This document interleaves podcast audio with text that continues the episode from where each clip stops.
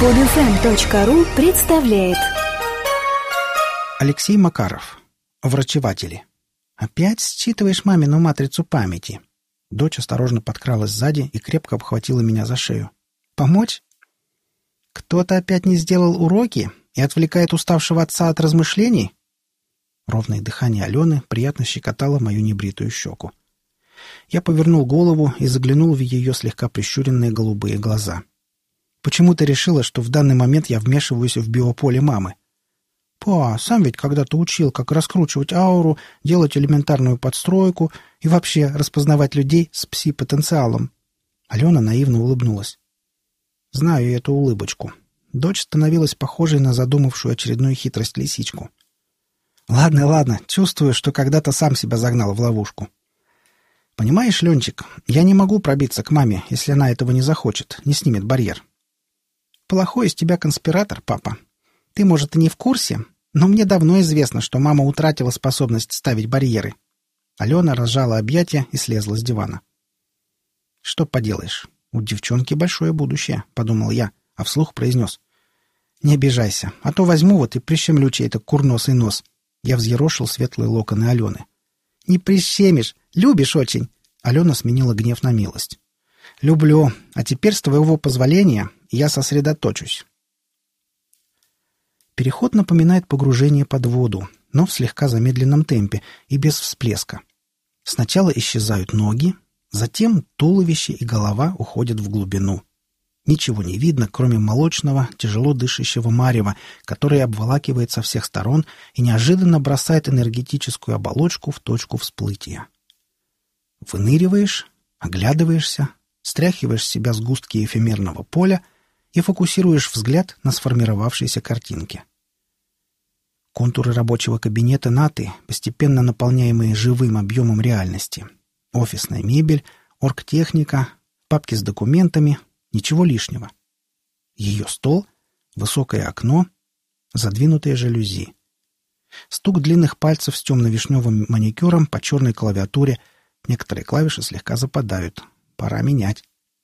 Чуть согнутая спина, напряженность в теле, большой плоский монитор перед глазами. В данный момент моими глазами. Интерфейс рабочей программы и маленькое окошко Аськи черный буквы складываются в слова и уносятся к невидимому собеседнику. «И что она делает?»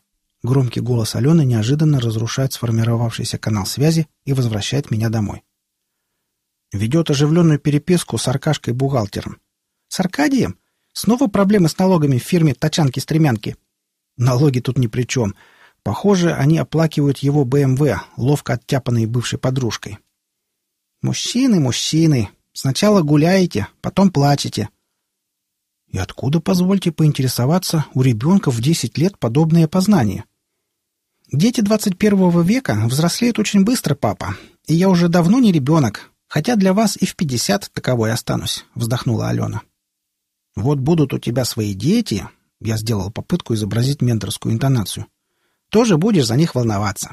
Попытка удалась. Алена вытянула губы в трубочку и замолчала. Потом осторожно спросила.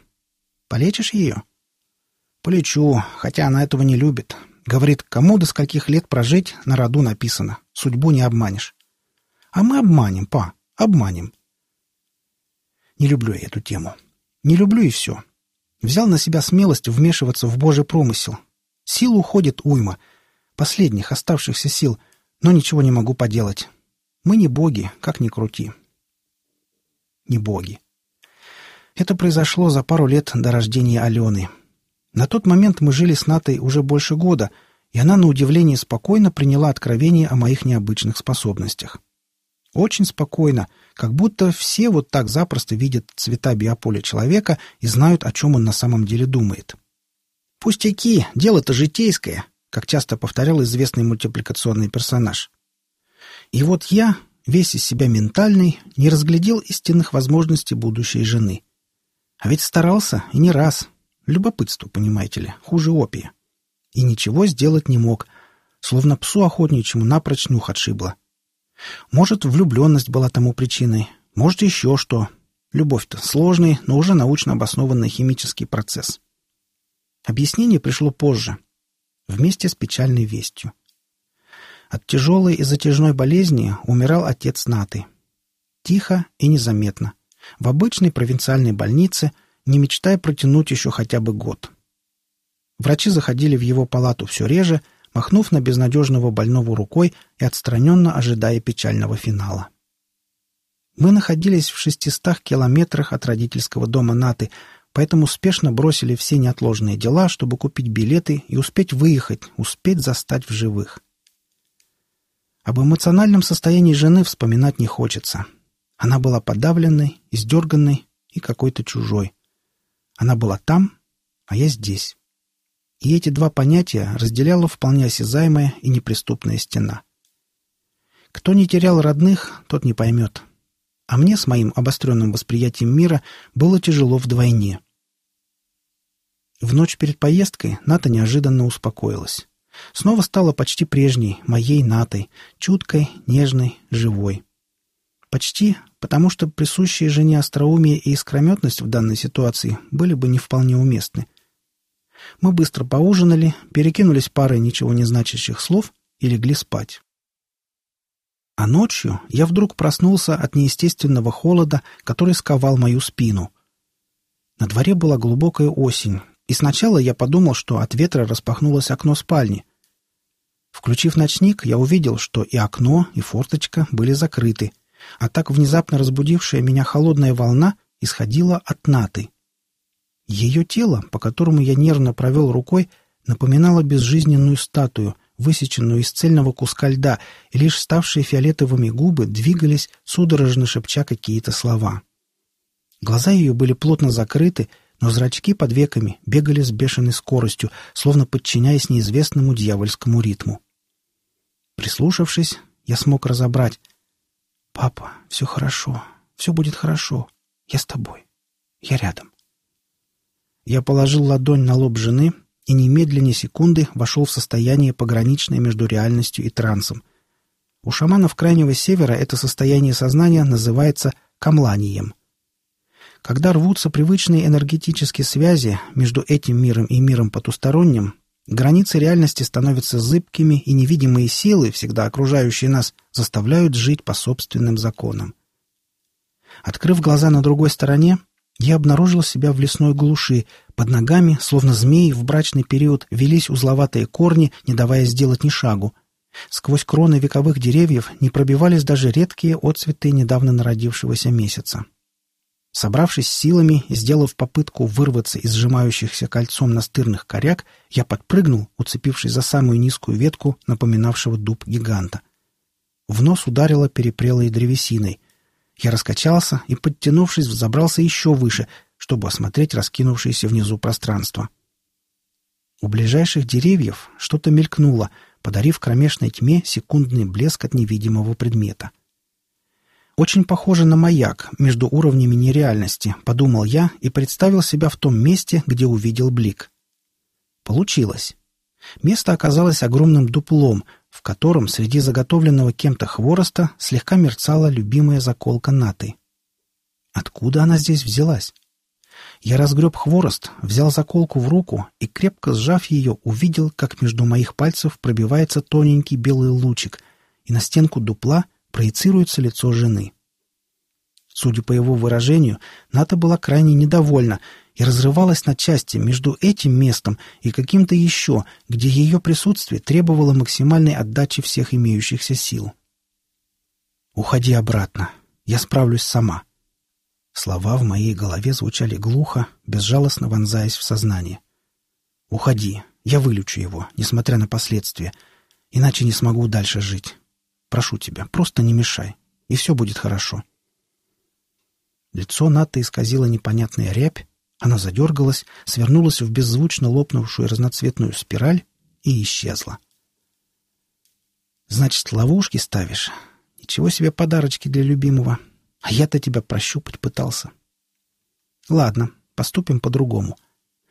Заколка являлась своеобразным маяком, хранившим на себе четкий ментальный отпечаток хозяйки поэтому ее можно было использовать в качестве ключа, идеально подходящего к сложному замку двери, портала, за которым сейчас находилась НАТО. «Извини, дорогая, но оставить тебя наедине со смертью я не смогу». Итак, быстренько создаем параллельный коридор и переходим по имеющимся координатам. Задачка для пятиклассника. Только не простой общеобразовательной школы. Если вдруг обнаружите в себе скрытые экстрасенсорные способности и научитесь впоследствии их использовать, помните, что бы ни случилось, берегите свое астральное тело. Оно, как и физическое, у вас одно. Не бравируйте и не отдавайте энергию впустую. В противном случае будете болеть чаще, чем можете себе представить. И не простым гриппом, а кое-чем посерьезнее. Все нужно делать с умом. Созданный в торопях коридор выбросил меня к месту, где, судя по отзвукам энергоинформационного фона, недавно появлялась НАТО. Искомая дверь плавно нарисовалась перед носом, и я уже полез в карман за заколкой, когда, не успев ничего понять, получил в челюсть от невзрачного на вид мужичка, жилистую фигуру которого обтянул спортивный костюм советской эпохи. Но мужичка я разглядел позже, когда пришел в себя — а точнее, когда мое астральное тело восстановило правильное направление важных для душевного здоровья кармических потоков. «Ты кто, паренек?» Ухмыляющаяся физиономия закрыла собой весь видимый обзор. Сильные пальцы взяли мой подбородок и повертели из стороны в сторону. «Красиво, блин, как в кино!» «Ага, обхохочешься!» Я выдернул лицо из чугунных пальцев мужичка и попытался встать. «Ты куда это, родимый? Рано бегать еще, Нужно полежать. Мужичок, кстати, очень похожий на двоюродного брата Наты, Саньку, толкнул меня в грудь. Я снова растянулся на полу. Нужно было что-то срочно предпринимать. Второй уровень Наткиной защиты представлял собой активную астральную проекцию, в данном случае скопированную с материальной проекции одного из родственников, не позволяющей кому попало получить доступ к закрытой на нижних уровнях подсознания информации. Избавлением от проекций могла послужить аналогичная неприятность. «Да пошел ты, боксер-игровик! Некогда мне с тобой ринг месить. Хочешь попрыгать? Общайся вот с ним!» Было забавно увидеть, как воплощение одного братца жены удивленно открывает рот при виде возникшего из ниоткуда медведеподобного колюни-борца, второго кузена Наты. «Привет, братку! Не ждал!» Вспоминаю, как на прошлой неделе кто-то обозвал меня толстым неудачником — Раскатистый бас Калюни заглушил сбивчивое оправдание субтильного родственника. Оставив братишек решать семейные проблемы, я быстро подошел к двери, достал из кармана заколку и вставил ее как ключ в замок. В замке что-то щелкнуло, петли двери скрипнули, и она открылась. Опасаясь новых сюрпризов, я осторожно заглянул внутрь. И не зря. Дверь с шумом захлопнулась, резкая вспышка света стегнула по глазам, Неведомая сила больно ударила в спину и заставила кубарем покатиться куда-то вперед. «Все-таки пробился, упрямец!» Недовольный голос Наты вместе с вернувшимся зрением открыли передо мной вид небольшой больничной палаты. Две койки пустовали, а на третьей, у стены, из которой торчала покрытая паутиной мелких трещинок раковина умывальника, сидела Ната и осторожно водила руками по груди издающего тяжелые хрипы отца. Нос его заострился, Отдающая бледной синевой кожа обтянула запавшие скулы, полные боли глаза невидяще смотрели в украшенный грязно-желтыми разводами высокий потолок. Он не знал, что его дочь находится здесь, совсем рядом, а не где-то в далекой и чужой столице. Он не видел, что давно подлежащая списанию кровать, на которой безвольно лежал последние несколько дней, окутана прозрачной защитной сферой, не замечал неестественно худой женщины в серых одеждах, пытающейся эту сферу разрушить и со злобой смотрящей на опередившую ее на короткие мгновения врачевательницу. Не чувствовал прикосновений рук дочери, совершающих неуловимые движения, объятых до локтей золотым огнем, наполняющим свежим дыханием кровь, обновляющим клетки и выжигающим из пораженных тканей внутренних органов хищные щупальца метастазов. Не видел он и меня, наблюдающего за процессом исцеления, понимающего, что тут на самом деле происходит, и неспособного чем-либо помочь, бессильного пробиться через неприступную сферу жизни. Помочь не только отцу Наты, но и ей самой, теряющей последние силы, молодость, упругость кожи и десятилетия собственной, возможно, очень долгой жизни. Но такова доля врачевателей — отдавать всего себя во имя спасения жизни других. принять на себя удар болезни, от смертельного дыхания которой полностью освободиться не удастся. Такова плата за дар. Таково предназначение. Пальцы Наты сделали заключительные пассы над телом отца и остановили свой причудливый танец. Вот и все, папка. Мы справились. Мы молодцы. Эти слова были последними словами Наты перед нашим возвращением обратно. Телефон не умолкал в течение всего следующего дня, пока мы не добрались, на этот раз в физических, а не в астральных оболочках, до родителей Наты.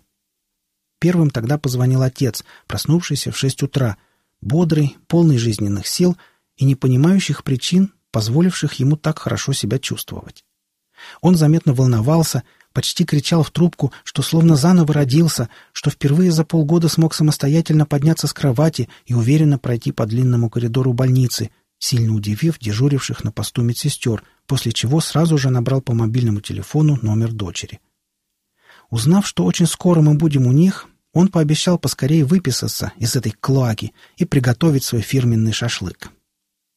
Затем последовали звонки от матери Наты, еще не до конца осознавшей, что произошло. Она звонила еще много раз, плакала и твердила, что это чудо, что Бог услышал ее молитвы и исцелил лежащего на одре мужа.